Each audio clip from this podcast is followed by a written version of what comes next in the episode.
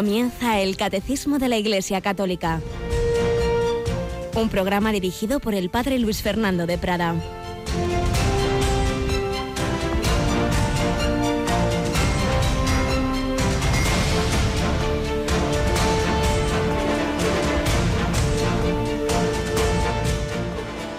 Alabados sean Jesús, María y José. Muy buenos días.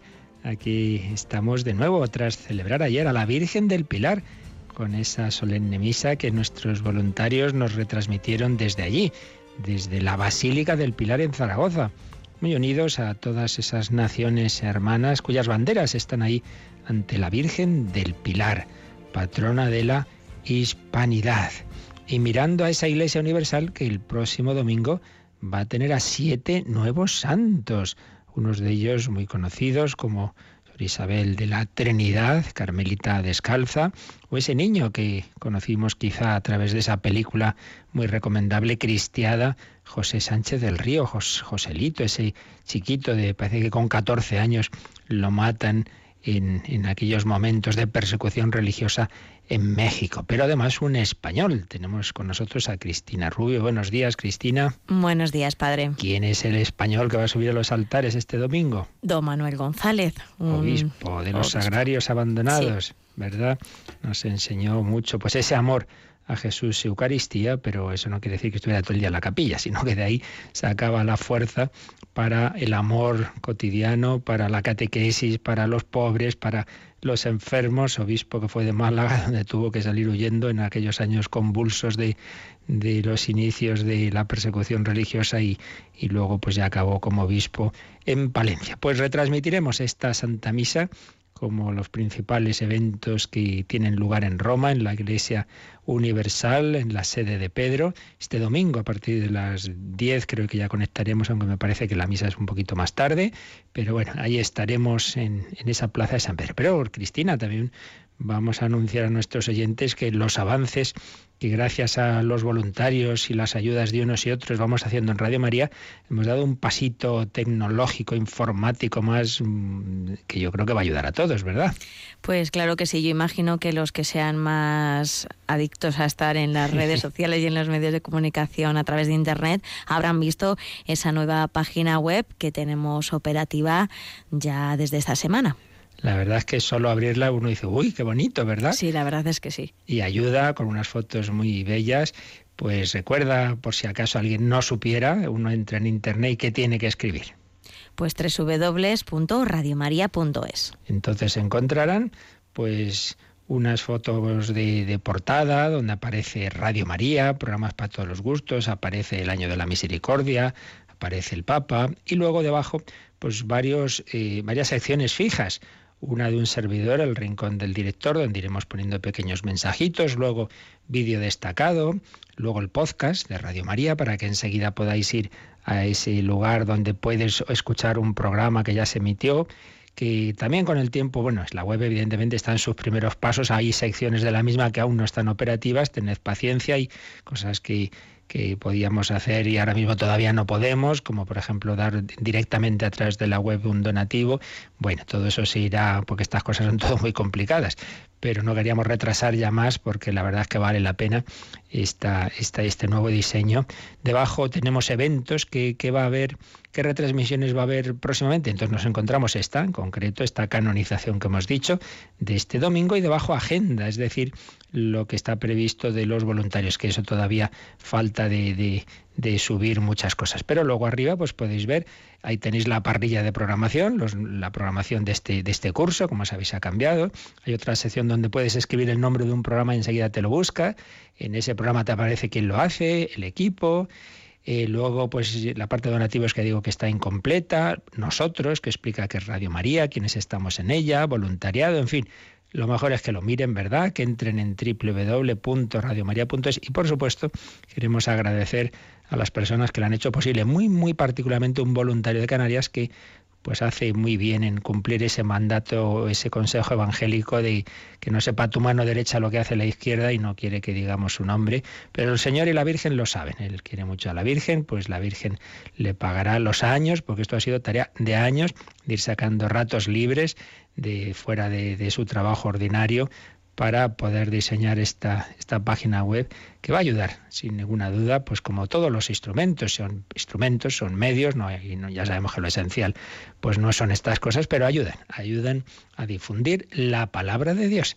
Como todos nuestros programas, hoy tenemos un, un equipo nuevo, espero, me parece que en la hora feliz empieza un nuevo equipo desde un colegio de Sevilla y también, Cristina, por varias circunstancias ha habido que cambiar de hora un programa que antes era los martes y hoy es los jueves, la vida como es, ¿verdad? Sí, está a las doce y media. Esta mañana van a poder escuchar ese programa que, bueno, pues antes se escuchaban en otra franja horaria, pero bueno, sigue siendo con el mismo mm, director de programa y todo. Así que hoy a las doce y media. José María Contreras, que es un programa muy orientado a orientar y valga la redundancia, la familia, las relaciones de amor, de matrimonio, la educación de los hijos y con mucha llamada, teléfono abierto.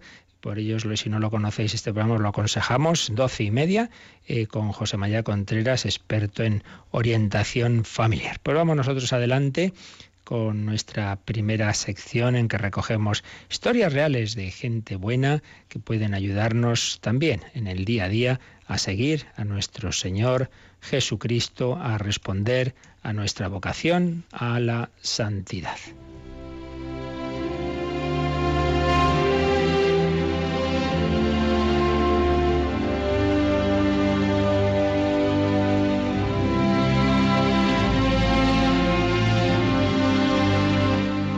Uno de los articulillos que publicó quien tantas veces recordamos en esta sección, el padre José Julio Martínez, jesuita fallecido hace ya bastantes años, recordó en una ocasión que una madre abadesa de un convento de clausura le había dicho cuántos profesionales buenos las ayudan. Y él decía, pues sí, esto lo he oído en muchos conventos de clausura y tengo que añadir que yo también. Por ello, hoy como agradecimiento también a, tantas, a tantos profesionales que desinteresadamente ayudan en, diversos conventos de clausura. Vamos a, leer lo que escribió en su momento Padre José Julio Martínez, que como digo, podríamos suscribirlo muchas otras personas años después. Le dijo la madre abadesa al padre José Julio, ya que usted recoge historias de hombres buenos, ponga algún día que son buenísimos los médicos que nos atienden a las monjas de clausura. Lo digo por el que viene a esta comunidad, por los que alguna vez hemos tratado en la clínica y por lo que me refieren de otros conventos. Con cuánta delicadeza nos tratan, con cuánto cariño, con cuántas atenciones y casi siempre sin querer cobrarnos nada. Y añadía el padre José Julio, me agrada mucho dejar estampado este elogio a los médicos, tal como me lo pidió aquella agradecida abadesa, de cuya opinión he sabido que participan otras muchas y por el testimonio de las mismas añado que no solo médicos, sino también notarios, arquitectos, carpinteros, albañiles y otros artesanos suelen tener exquisitos rasgos de servicialidad y desinterés cuando son llamados por comunidades de clausura. Es muy de alabar que acudan a ellas con prontitud y sin cuidarse de lucros monetarios. Pero es más loable y edificante el espíritu que por lo menos en muchos casos los impulsa a esta colaboración con las encerradas. Me lo declaraba uno de aquellos profesionales hace pocos días. Ellas lo han dejado todo y con su oración, su trabajo y su penitencia, prisioneras voluntarias tras sus rejas, piden a Dios por nosotros, los pecadores que andamos sueltos por el mundo, para que Él nos perdone y nos dé lo que necesitamos. ¿No es justo que nosotros acudamos con generosidad a lo poquito que ellas nos piden?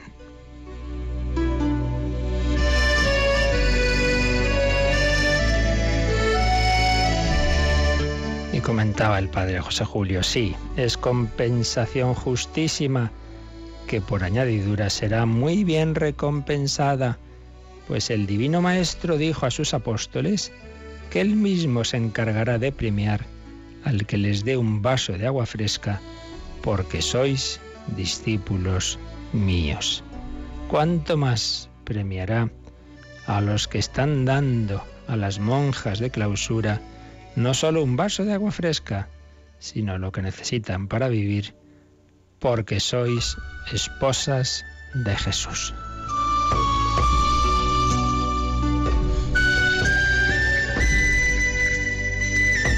Pues sí, y precisamente en la nación que tiene más conventos de clausura, en la nación de Santa Teresa de Jesús, en la nación en la que no hay apenas localidad de cierta entidad sin algún o algunos conventos de clausura con monjas y por supuesto también, aunque menos, con monjes que recen por nosotros, que se sacrifican, que llevan una vida de trabajo. Algunos se creen que los monjes y monjas de clausura están ahí ociosos viviendo de rentas. No es verdad.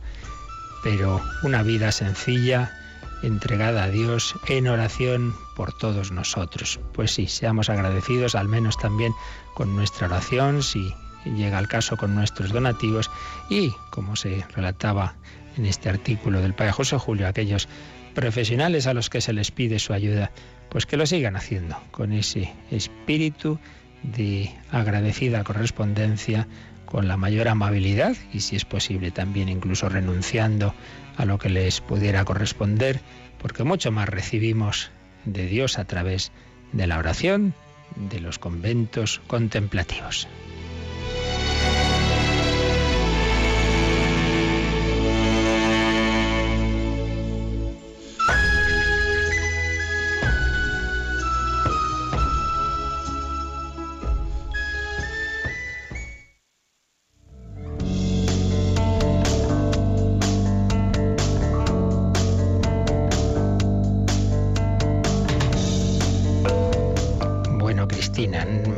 Que si te pregunto qué opinas de esto me lo sé, pero a lo mejor nuestros oyentes no. la verdad es que sí, es un, es un regalazo, ¿no? Y, todos sabemos la cantidad de personas buenas que, ayudan en los conventos de clausura, porque son pues el pulmón, ¿no? Que nos sostiene a todos los que estamos intentando llegar a la santidad. Tú tienes contacto con varios, tienes amigas incluso, ¿verdad? Sí, sí, sí, sí. Para mí la verdad es que es una parte muy importante, fundamental. Qué bien. Pues eso. Y además encomendándonos a, Santa Teresa, encomendándonos a Santa Isabel, la que ya seguida, Santa Isabel de la Trinidad, pues lo pedimos también nosotros por todos estos conventos seguidoras de Jesucristo, este Jesús que estamos conociendo con la ayuda inestimable del catecismo que recoge pues todas esas fuentes de la revelación, que recoge la Sagrada Escritura ante todo, que recoge también su, su, vivencia y su interpretación en la tradición, en la vida de los santos, que recoge el magisterio de la Iglesia. Bueno, pues estamos conociendo a este Jesús en este apartado del credo que nos va introduciendo en la pasión y estábamos en los motivos que humanamente, en una lectura, digamos, histórica, llevaron a Jesús a la pasión. Digo, humana y históricamente, porque como ya veíamos luego en el trasfondo teológico, es la intención divina de, de, de, que el Hijo Eterno de Dios se ofreciera por nosotros en reparación de nuestros pecados. Pero la manera en que esto ocurrió, pues fue que se fue generando esa oposición a Jesús, que ya había anunciado Simeón, el Mesías era signo de contradicción, una espada de dolor traspasará también el corazón de María, esa contradicción que se fue generando a lo largo de, de su vida pública y que nos decía el catecismo, y es donde estábamos, que sobre todo tuvo tres puntos de conflicto, tres puntos de discusión y de oposición, no de todos, ni mucho menos, pero sí de, muchos de los principales, de las autoridades eh, religiosas, políticas, doctrinales, digamos, de, Israel. Esas discusiones de fariseos, escribas o sacerdotes con Jesús, sobre todo, tuvieron tres puntos. Uno, la ley, les parecía que Jesús se ponía por encima de la ley, que Jesús la menospreciaba, ya vimos y seguiremos viendo ahora que no es así en absoluto, no la menospreciaba, al revés, la llevaba a su cumplimiento. Lo que sí es verdad es que sí que se ponía al nivel del propio legislador divino. Se os dijo en el Sinaí, dijo Dios, pero yo os digo, pero oiga, ¿y quién es usted para ponerse al nivel de Dios? Pues Dios, claro, ese es el punto. Eh, oposición a Jesús por el tema de la ley. En segundo lugar, les parecía que Jesús menospreciaba el carácter central del templo. Tampoco lo menospreciaba, ni mucho menos. Pero lo que pasa es que decía, es que el templo soy yo. Destruid este templo y en tres días lo reedificaré. El templo de piedra anunciaba el templo del cuerpo de Cristo. eh, que es el templo, el lugar de la presencia de Dios, que mayor presencia de Dios que la encarnación de esa persona divina en haciéndose hombre en esa humanidad de Jesucristo. Ahora para, para unirnos con Dios hay que hacerlo a través de Jesucristo, que me ha visto a mí, ha visto al Padre. Pero para nada Jesús estaba diciendo que hubiera que destruir el templo. El que iba a ser destruir el templo de su cuerpo, porque iba a ser crucificado, porque iba a morir en la cruz. Y tercer punto, que en el fondo es el trasfondo también de los anteriores, les parecía que Jesús no, no, aceptaba plenamente que hay un único Dios porque él se ponía al nivel de Dios y, claro, les parecía que eso era una blasfemia, que ningún hombre puede compartir la gloria divina. Y aquí está el punto clave, aceptar o no que Jesús no es un mero hombre, sino que el propio Dios hecho carne estaba hablando a través de Jesús. Pues bien, estos tres puntos que nos enunció el número 576 eh, los va desarrollando. Ya habíamos empezado a ver el primero, Jesús y la ley. Jesús y la ley. Entonces ya vimos esas palabras de Jesús en el Sermón del Monte. No he venido a abolir la ley y los profetas. No he venido a abolir, sino a dar cumplimiento. En absoluto Jesús quiere quitar nada, al revés, dice, antes pasarán el cielo y la tierra que deje de cumplirse una pequeña partecita, una i, una, una cosa mínima, ¿no? E incluso si uno quebranteare uno de los mandamientos menores, será el menor en el reino de los cielos. En cambio, el que los observe y enseñe será grande en el reino de los cielos. Esto estaba en el 577. Y luego en el 578 vimos que los judíos enseñaban y enseñaban bien que la ley hay que cumplirla en su integridad. Uno no puede decir, bueno, me especializo en este mandamiento, este sí y el otro no. Hombre, no. Si esa es la voluntad de Dios expresada en esas diez palabras, decálogo, decálogos, diez palabras, diez palabras que iluminan todos los aspectos de la vida. Uno no puede decir, sí, yo estoy de acuerdo con lo de la palabra, lo de la verdad, pero no con lo de los bienes económicos. En eso yo hago lo que quiero. O yo sí estoy de acuerdo con, con, con, lo de no matar, pero lo del adulterio, eso déjemelo usted a mí. Oiga, no, hay que en todo, hay que en todo cumplir la ley. Pero añadía el catecismo que los judíos eran conscientes de que el cumplimiento íntegro de la ley en toda circunstancia era imposible. Eso era algo sobrehumano. Y por ello tenían conciencia de que siempre había que pedir perdón a Dios. Y concretamente había una gran fiesta, la fiesta anual de la expiación, en la que los hijos de Israel pedían y piden perdón a Dios por la conciencia de sus transgresiones. Y entonces añade el catecismo que en realidad el único, el único que ha cumplido total y absolutamente la ley en toda circunstancia es el propio Jesús. Solo Él podría mm, responder afirmativamente a esa pregunta que él mismo hizo de ¿hay alguien sin pecado? El que esté sin pecado que tire la primera piedra. Él podría tirar piedras y sin embargo dejó que cayeran sobre él, si no las piedras, si los latigazos, si todo lo que ocurrió en la pasión. Vimos que solo Jesús cumple plenamente la ley, luego sabemos que por la gracia de Dios también la Virgen María Inmaculada mm, lo ha hecho y que no ha cometido un solo pecado, ni siquiera venial, pero ahora nos centramos en Jesús cumplimiento pleno de la ley. Y después de hablar de esto, el 578, el 579 en letra más pequeña, es decir, que, es una ampliación de algo que ya un poquito ya se ha dicho y, y digamos de menos trascendencia, pero como aquí vemos todo, pues vamos a leer este siguiente número, 579, que desarrolla un poco más este aspecto de que hay que cumplir la ley íntegramente. Lo leemos, Cristina. Este principio de integridad en la observancia de la ley, no solo en su letra, sino también en su espíritu, era apreciado por los fariseos. Al subrayarlo para Israel, muchos judíos del tiempo de Jesús fueron conducidos a un celo religioso extremo, el cual, si no quería convertirse en una casuística hipócrita, no podía más que preparar al pueblo a esta intervención inaudita de Dios, que será la ejecución perfecta de la ley por el único justo en lugar de todos los pecadores. Así pues, se nos dice aquí, en primer lugar, eh, esto que hemos dicho, que la ley hay que cumplirla íntegramente, que no Puede ser una parte sí y otra parte no. Principio de integridad. Pero en segundo lugar, que eso podía dar lugar a interpretaciones mm, fanáticas incluso y casuísticas, de cómo hay que cumplir todo, pero no, no hacerlo de una manera jerarquizada de qué es lo esencial y hacer las cosas desde el corazón, sino quedarse sobre todo en los detalles o incluso añadir cosas que ya eran meras interpretaciones. Y entonces, aquí pone el catecismo unas citas, entre paréntesis, que vamos nosotros ahora a leer, unas citas bíblicas. Dice que, este principio era apreciado por los fariseos y muchos judíos del tiempo de Jesús fueron conducidos a un celo religioso extremo. Y ahí la cita que nos pone Romanos 10, 2. ¿Por qué esta cita? Bueno, pues porque uno de esos judíos que fueron conducidos a un celo religioso extremo, pues evidentemente fue, fue San Pablo fue San Pablo.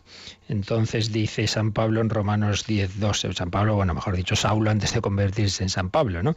Como fariseo celosísimo e incluso fanático, porque ahí además el tema se mezclaba su formación con su temperamento así apasionado. Entonces dice San Pablo, doy testimonio en favor de ellos, en favor de los judíos.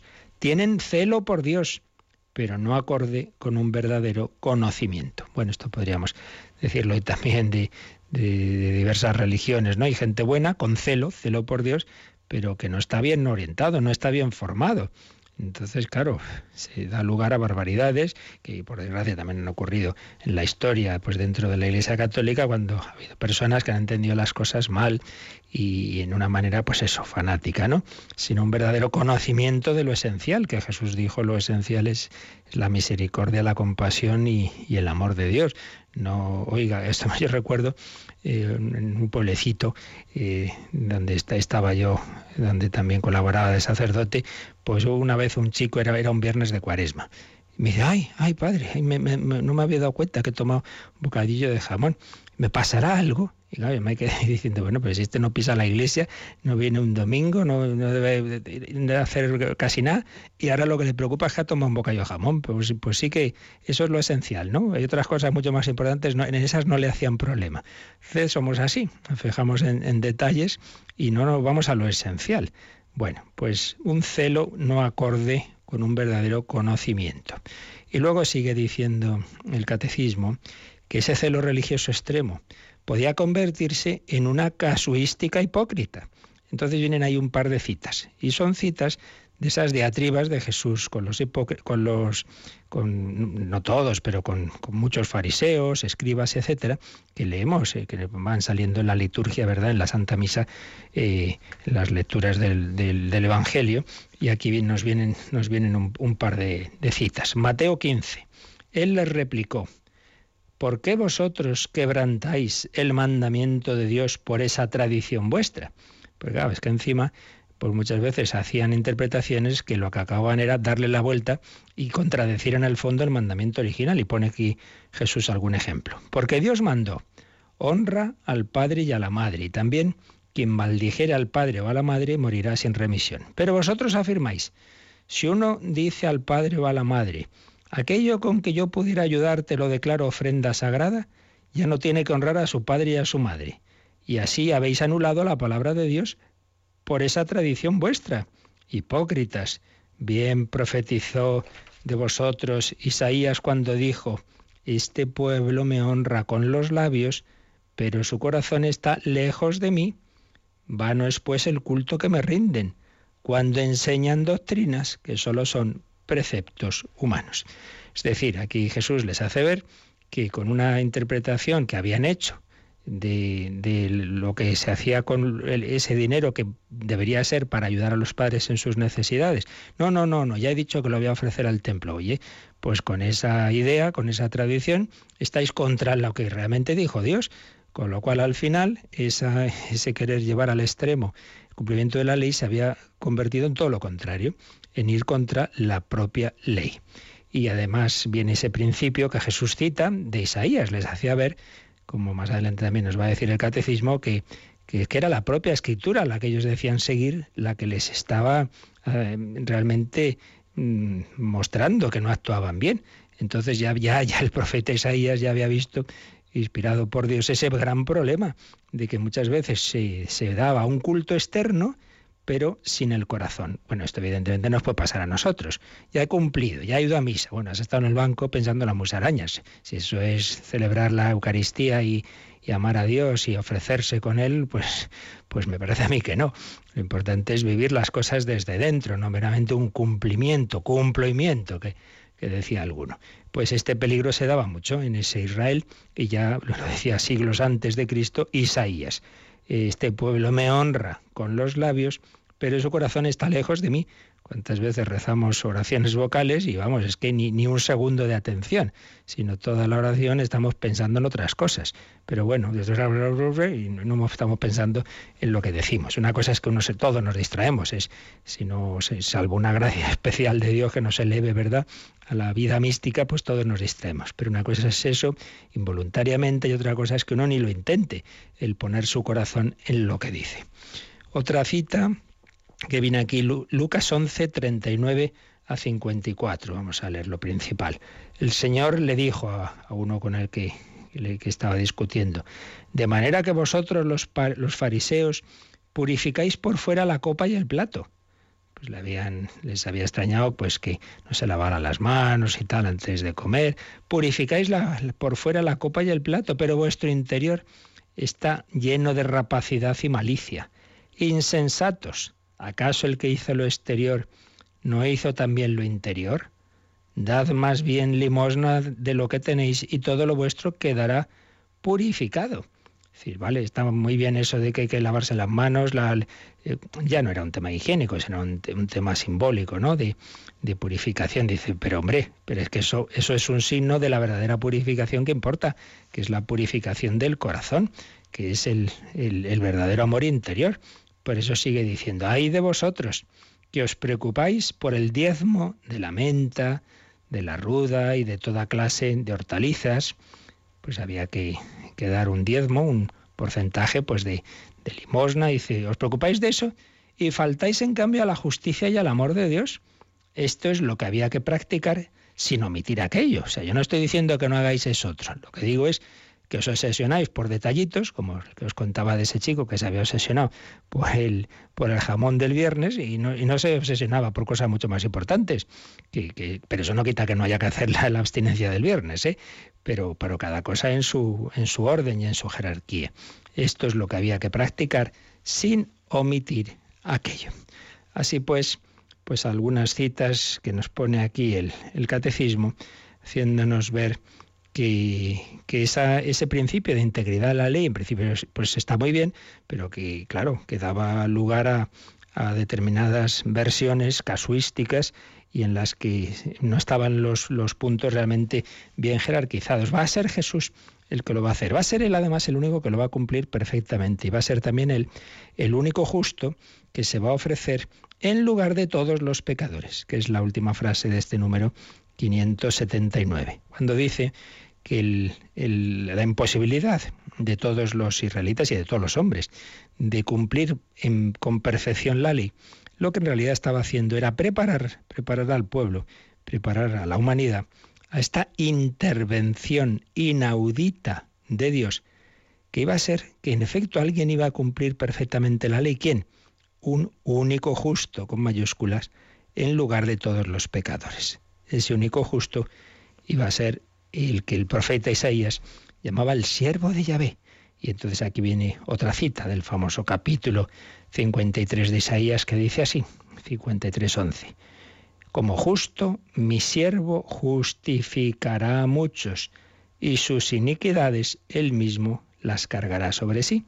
El verdadero justo, el único que va a cumplir en perfección la ley va a ser Jesús y el que va a reparar por nuestros incumplimientos. Y también cita el catecismo, ahora ya en el Nuevo Testamento, Hebreos 9:15, que dice así, esta carta que es de la escuela paulina, aunque no la escribiera él, dice así, por eso Él es mediador de una nueva alianza, para que, habiendo intervenido una muerte que redime de los pecados cometidos durante la primera alianza, los que han sido llamados reciban la promesa de la herencia eterna ha habido una muerte que redime de los pecados cometidos durante la primera alianza, del incumplimiento de la ley.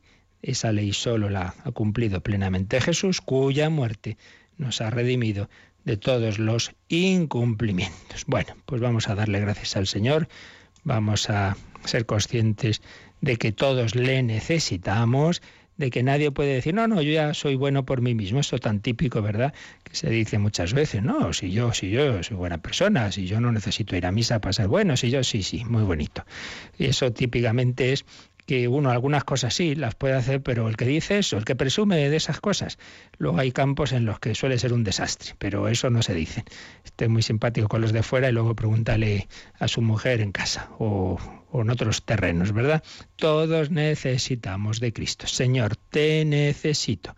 Vamos a decírselo al Señor y agradecerle que Él nos da su gracia, Él repara por nuestros pecados y nos ayuda con Él dentro de nosotros sí que poco a poco podemos ir cumpliendo la ley.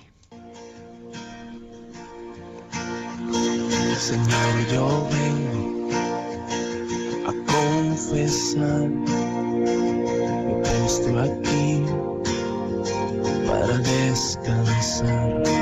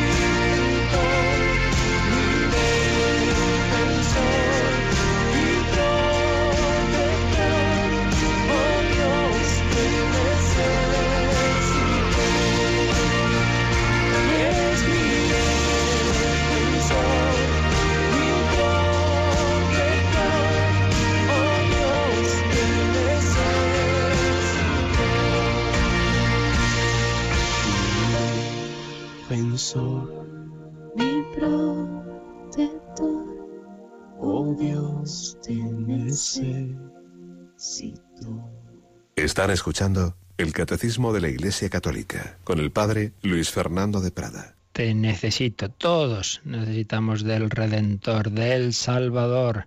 Nadie es justo por sí mismo. Necesitamos ser justificados, salvados, redimidos por el único que ha cumplido plenamente la ley. Y a la primera a la que ha salvado es a la Virgen María, con una salvación que no es como a nosotros de perdonar pecados, sino de impedir que cayera en ellos. Por eso también María es nuestro modelo. Seguimiento, imitación de Cristo y de María, porque Cristo lleno del Espíritu Santo y María que ha recibido esos dones, pues han podido cumplir la ley. Y de ese cumplimiento perfecto de la ley por parte de Cristo nos va a seguir hablando el siguiente número, el 580. Es un número que está hecho todo entre comillas con un montón de citas bíblicas y por eso conviene que lo veáis en el catecismo eh, cómo están esas, esas frases con esas citas, pero bueno, vamos a, oírlo ahora en labios de Cristina. 580.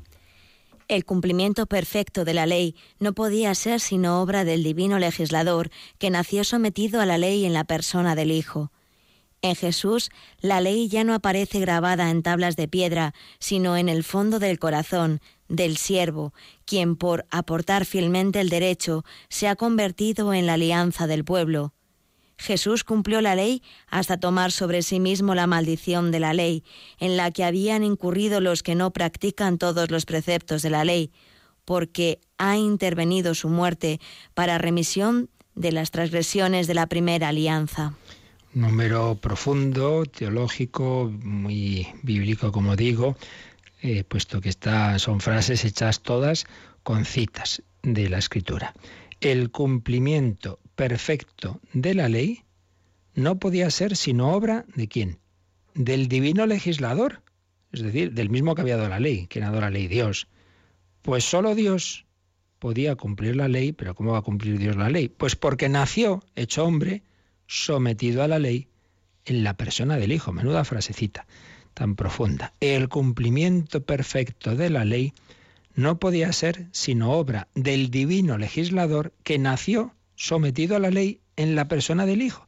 Entonces aquí se hace una cita de un texto muy importante que ya varias veces comentamos, sobre todo cuando expusimos la parte de la Mariología, los textos bíblicos sobre la Virgen, Gálatas 4.4. Esa regla mnemotécnica, nos decía un profesor, el 4.4, el, el, cuatro latas, aquel coche que había. Pues Gálatas 4.4. Cuando vino la plenitud de los tiempos, envió Dios a su Hijo, nacido de mujer, nacido bajo la ley, para rescatar a los que estaban bajo la ley, para que recibiéramos la adopción filial. En, dos frasecitas, San Pablo nos ha hecho un resumen precioso de lo que es la redención. Cuando vino la plenitud de los tiempos. Hay una historia de la salvación cuyo punto central es la encarnación. Lo anterior es preparación y lo siguiente es desarrollo y maduración hasta que venga en la segunda venida de Cristo, la parusía, donde ya se consume la historia. Cuando vino la plenitud de los tiempos, envió Dios a su Hijo. Y se enseñan los especialistas en griego que el verbo usado es un envió de junto a sí, al que estaba con él, a su Hijo eterno, lo envió, lo envió al mundo, pero ¿cómo lo envió? Nacido de mujer, porque lo envía para que podamos conocerle y hablar con él y entenderle hecho hombre envió Dios a su Hijo, no es una aparición ahí como Moisés, como Dios en la Trinidad, en, el, en la zarza ardiente, pues así, una manera misteriosa que no se sabe con quién estás hablando. No, no, no, es un hombre, el hombre Cristo Jesús, pero que es el Hijo eterno. Envió Dios a su Hijo, nacido de mujer. Fijaos que aquí está también implícito, como ya vimos, el nacimiento virginal, no dice de un matrimonio, no, no, de una mujer. Envió Dios a su Hijo, nacido de mujer, nacido bajo la ley Cristo nace en ese pueblo de Israel y él va a cumplir la ley, la van a cumplir sus padres. Y sale constantemente, sobre todo en el Evangelio de San Lucas, los Evangelios de la infancia, pues cómo van cumpliendo la ley, cómo le circuncidan, cómo le llevan al templo, todo para cumplir la ley. Nacido de mujer, nacido bajo la ley. ¿Pero para qué? Para rescatar a los que estaban bajo la ley. Sí, tenían que cumplir la ley, teníamos que cumplirla, pero no éramos capaces porque estamos todos heridos por el pecado y entonces nos puede el egoísmo, nos puede la soberbia, nos puede la pereza, nos puede la lujuria, nos puede la codicia. Ay, si yo quiero, pero es que hago propósitos y no los cumplo. Pues claro, es que necesitas del Espíritu Santo y ese nos lo da Jesucristo para rescatar a los que estaban bajo la ley, para que recibiéramos la adopción filial nos iba a dar la participación en su filiación. Somos hijos en el Hijo, nos han adoptado en la familia de Dios, no está nada mal. Así que ese es el que puede cumplir la ley, el que la cumplió, el propio legislador hecho hombre. Y nos sigue explicando el catecismo que en Jesús la ley ya no aparece grabada en tablas de piedra, sino en el fondo del corazón de él, del siervo de Yahvé, de Isaías. Aquí hay otras ideas preciosas. Sabéis que eh, aparece en la- el decálogo, las tablas de la ley, ¿no? Como que Dios le dio a Moisés esas tablas de piedra y ahí aparecían grabados esos mandamientos. Moisés baja del Sinai con esos mandamientos grabados en las tablas de piedra. Dice, pues ahora ya no es así, porque eso es el peligro que decíamos de, de que simplemente se cumplan de una manera externa. No, no, no. Lo importante es que la ley esté grabada en el fondo del corazón. Un ejemplo muy sencillo. Un niño bueno, con padres buenos, que le quieren, que los quiere, que, que tiene una relación, pues digamos, normal de, de un, de un- de un- hijo querido por sus padres. Luego llega ya un poquito más mayorcito a la catequesis y le dicen, mira, hay un mandamiento, el cuarto, que es que hay que amar a los padres y honrarlos. Dice, toma, pues a mí no me hace falta que haya ningún mandamiento, ya los quiero yo mucho. Pues claro, lleva en el corazón esa ley, la lleva porque porque ha recibido, ha recibido esa, esa vivencia, esa experiencia de amor de los padres. Pero si fuera al revés, que un niño maltratado, abusado, no sé qué, le dicen eso, dice, ¿cómo que tengo yo que amar a mis padres con lo mal que me han tratado? Pues ahí vemos la diferencia, ¿no? Si uno simplemente le dice, la ley de Dios dice esto, pues vaya, esto, esto es una, una opresión. Pero en cambio, si uno ha recibido en su corazón esa inclinación por el Espíritu Santo a amar a Dios, a amar al prójimo, pues le parece lo normal uno se da cuenta de lo que es la Eucaristía y no hace falta que haya un precepto de la Iglesia que dice ir a misa los domingos, que si puede va todos los días, porque, porque valora ese, ese regalo de Jesús que se nos da en la Eucaristía. No hace falta que haya ley, pero hace falta, porque mm, por desgracia muchas veces pues no tenemos esa interioridad que, a la que hay que ir caminando. Jesús sí la tenía, por eso dice que en Jesús la ley no aparece grabada en tablas de piedra, sino en el fondo de su corazón en el fondo del corazón del siervo, del siervo de Yahvé. Y entonces cita Isaías 42.3, el siervo que por aportar fielmente el derecho se ha convertido en alianza del pueblo. La alianza es Jesús, la nueva alianza. Jesús cumplió la ley hasta tomar sobre sí mismo la maldición de la ley. Una expresión de Gálatas 3.13, cuando uno no cumple la ley, cuando uno es pues está en pecado, eh, está bajo esa maldición que en Jesús le lleva a la cruz, maldito el que pende de un madero. Maldición de la ley en la que habían incurrido los que no practican todos los preceptos de la ley. Gálatas 3:10. Y entonces Jesús eh, nos ha redimido de esa maldición porque ha intervenido su muerte para remisión de las transgresiones de la primera alianza. Hebreos 9:15. Varias de estas citas ya las habíamos visto en el número anterior. En definitiva, hay que cumplir la ley íntegra. Los hombres no somos capaces de ello. ¿Quién lo ha hecho? El Hijo de Dios hecho hombre. Al hacerlo, al cumplir la ley, también nos ha redimido de las transgresiones, porque ha ofrecido su vida, su obediencia al Padre hasta la muerte, la ha ofrecido en amor, en amor y por amor a nosotros como reparación de nuestros incumplimientos, de nuestros pecados. Jesús ha cumplido plenamente la ley y, y, ha reparado nuestros incumplimientos. Finalmente vamos a leer, Cristina, el número marginal que viene aquí para relacionar esto con otros puntos del catecismo y nos va a llevar a algo que ya vimos, el número 527, en que se hablaba, pues esto que decíamos antes, de cómo Jesús desde niño con sus padres cumplió la ley. 527, que, que ya vimos, lo, lo releemos ahora. La circuncisión de Jesús al octavo día de su nacimiento es señal de su inserción en la descendencia de Abraham, en el pueblo de la alianza, de su sometimiento a la ley y de su consagración al culto de Israel, en el que participará durante toda su vida.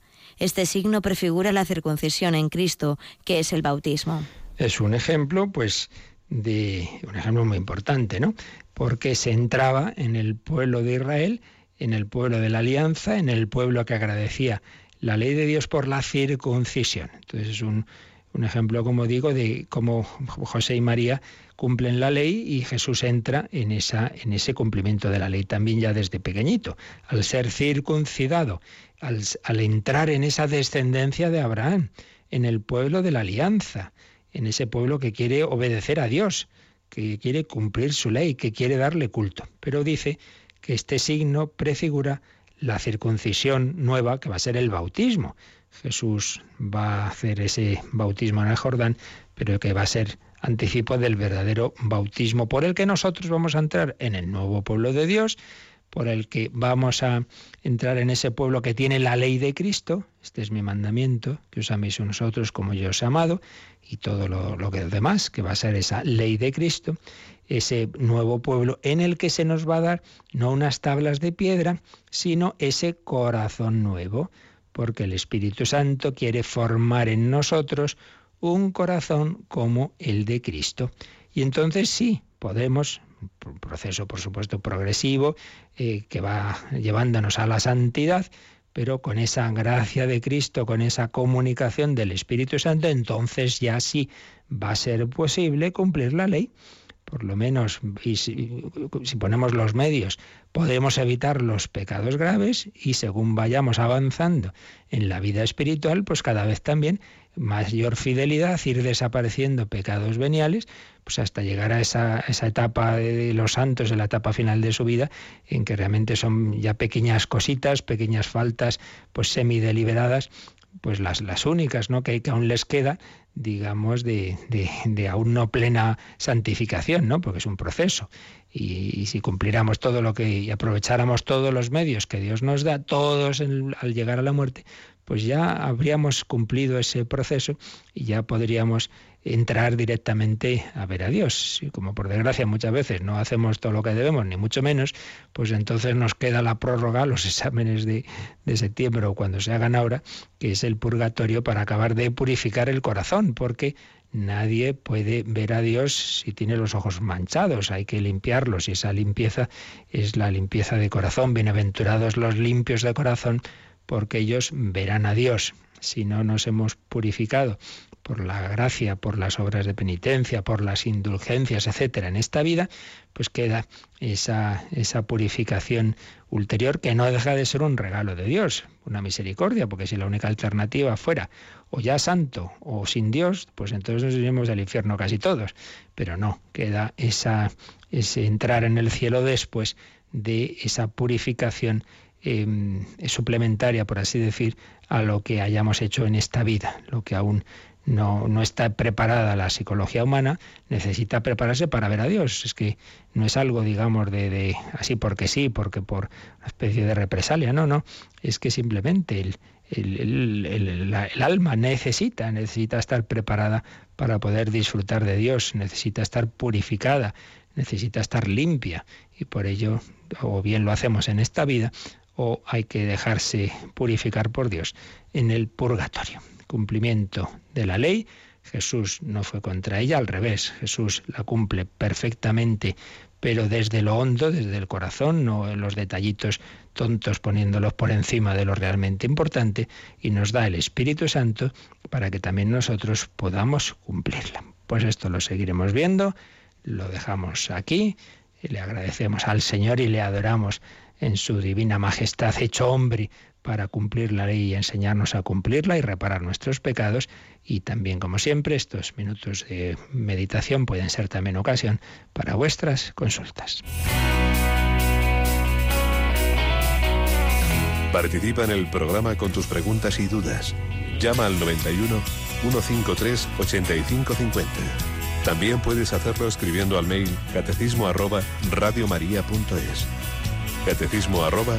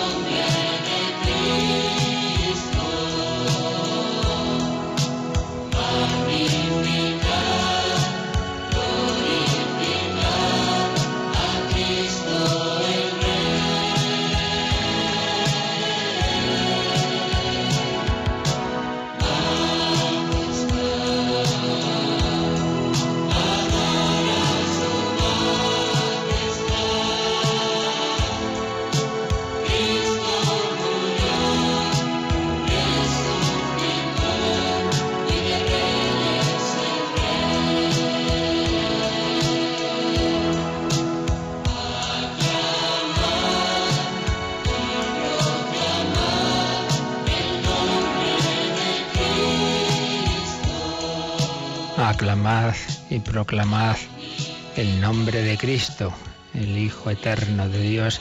Se hecho hombre para enseñarnos de una manera asequible, humana, para mostrarnos cómo se cumple la ley en su propia vida, en su propia persona. Nos escribe Liliana, eh, dice, por un lado, bueno, muchas gracias por todos los programas, a Radio María, aprendemos muchísimo, nos hace mucho bien. Y pregunta, no entiendo bien esta afirmación, Dios se revela en su ocultamiento. ¿Lo podría explicar? Claro, ahora mismo no, no sé exactamente cuál es el contexto donde ha visto esta frase, en qué sentido, según el contexto, pero supongo que lo que quiere decir es, es, un poquito lo que estamos diciendo, que la plenitud de la revelación de Dios, cuando más hemos podido conocer a Dios, es precisamente y paradójicamente cuando Dios se ha hecho hombre de una manera humilde, escondida. No, no es las revelaciones del Antiguo Testamento del Sinaí, truenos, rayos, hay una voz que se oye. No, sino es ese niño pequeño que está hablando sin palabras en ese, en ese pesebre de Belén. Es ese Jesús que, que, es un rabí sencillo de, de, de, Nazaret y sobre todo que nos revela lo máximo el amor de Dios, pues desde la mayor humillación, ¿no? que es la cruz, o que estuvo 30 años oculto en Nazaret. Todo eso, eso, que, que, que, que, habla San Pablo en, en, el himno de Filipenses 2, ¿no? Ese despojamiento, ese despojo de, de Jesús, esa humillación, pues es la máxima forma de revelación de Dios. El amor de Dios se ha revelado en, pues no como hubiéramos hecho nosotros, con una campaña de marketing estupenda, sino en el ocultamiento, en la sencillez, en la pobreza, en la humillación. Creo que, que va por ahí, que va por ahí la cosa. Y Cristina, nos había quedado el otro día una pregunta que llamó una oyente y no nos dio tiempo a responder, ¿verdad? Sí, es María José desde Valencia y decía, una madre que está gozando en la bienaventuranza eterna puede ser eternamente feliz si tiene un hijo condenado. Bueno, a ver, esto me da pie a recordar algo que ya alguna vez hemos, hemos dicho, ¿no? Nosotros, ¿qué podemos responder desde la, la fe católica? Pues aquello que ha sido revelado por Dios. Entonces, lo que ha sido revelado por Dios, lo que está en la escritura, lo que está en la tradición, lo sabemos. Lo demás, hay muchas cosas que no sabemos y que podemos hacer nuestras conjeturas, nuestras elucubraciones, pero que siempre serán opiniones. Una persona que pensando sobre lo que sabemos, pues dice, bueno, pues yo pienso que, bueno, pues en este caso, ¿en algún sitio se responde directamente a esa pregunta? No, no, directamente no. Por tanto, eh, en lo que se refiere, quiero decir, a cómo, cómo se vivirá el que una persona esté en el cielo y un familiar suyo esté en el infierno. ¿Eso en algún sitio se nos dice algo? No. Por tanto, lo que yo pueda decir es mi manera de verlo. Pero lo que sí que es seguro, lo que sí que es seguro es que todo el que está en el cielo es feliz. Eso sí es seguro. Ahora, ¿cómo se junta? Que uno sea plenamente feliz estando en el cielo y que tenga un familiar como puede ser un hijo en el infierno y que cómo se junta ser feliz y a la vez esa conciencia de ello, pues no lo sabemos. Ahí es donde ya entraría las eh, interpretaciones o explicaciones. Y una de ellas podría ser, pero repito, que esto ya es una forma de, de, verlo que yo os digo ahora, pero que eso no es doctrina de la Iglesia.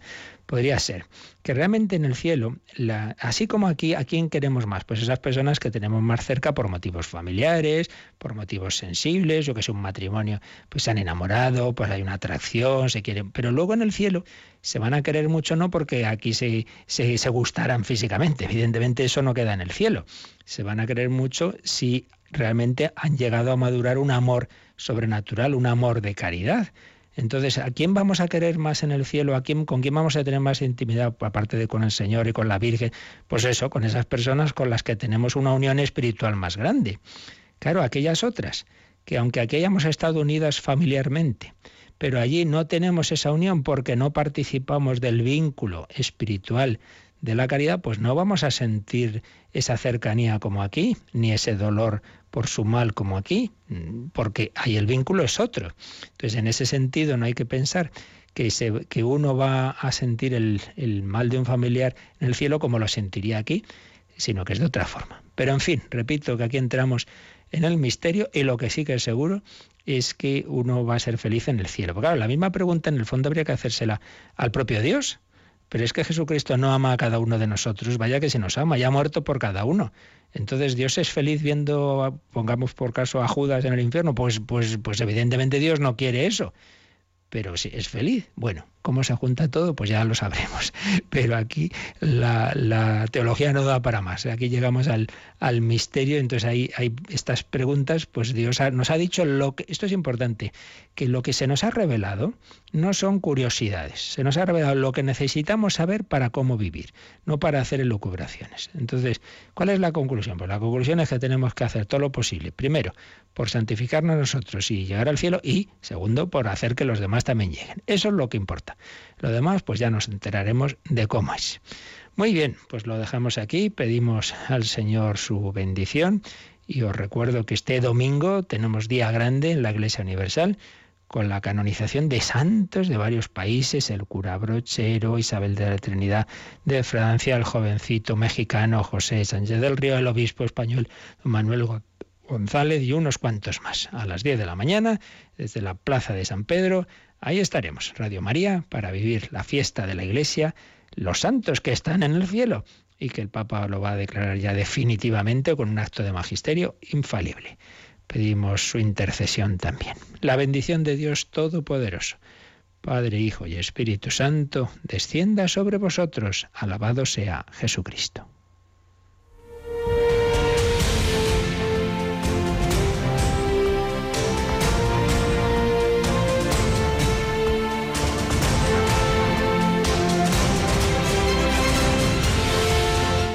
Han escuchado en Radio María el Catecismo de la Iglesia Católica.